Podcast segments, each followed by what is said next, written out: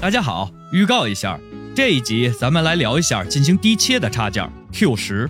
但是在这之前，我要给大家安利一个我刚刚发现的软件，叫做画本猫，是一个不需要网络，随时随地都可以进行画本工作的软件。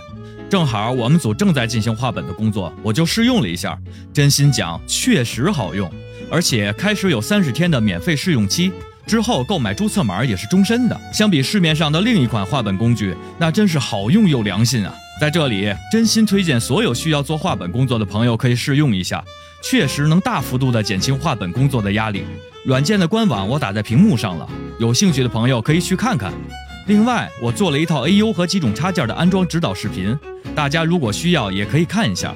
如果有需要这些资源，我在小某书上建立了一个粉丝群，大家可以在群里找我要链接。咱们是免费分享啊！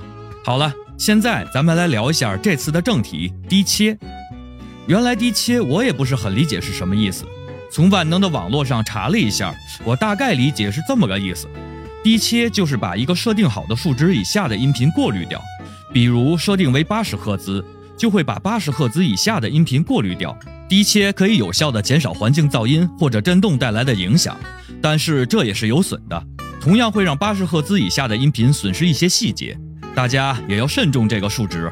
现在市面上我们可以买到的麦克风很多本身就自带低切功能，比如我正在使用的舒尔的 SM7B，还有铁三角的2035，还有高端一些的 U87，直接打开就可以了。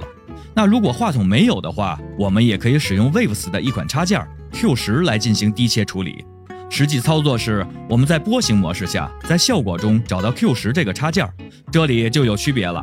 如果是男生，就把第三项点亮，把第三列的数值设定为八十；如果是女生，就把第四项点亮，把第三列的数值设定为一百，然后点击应用就可以完成低切的处理了。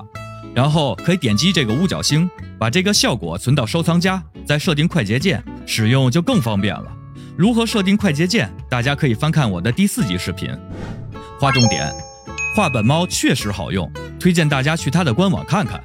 低切也是有损的，大家要注意男女生的数值设定。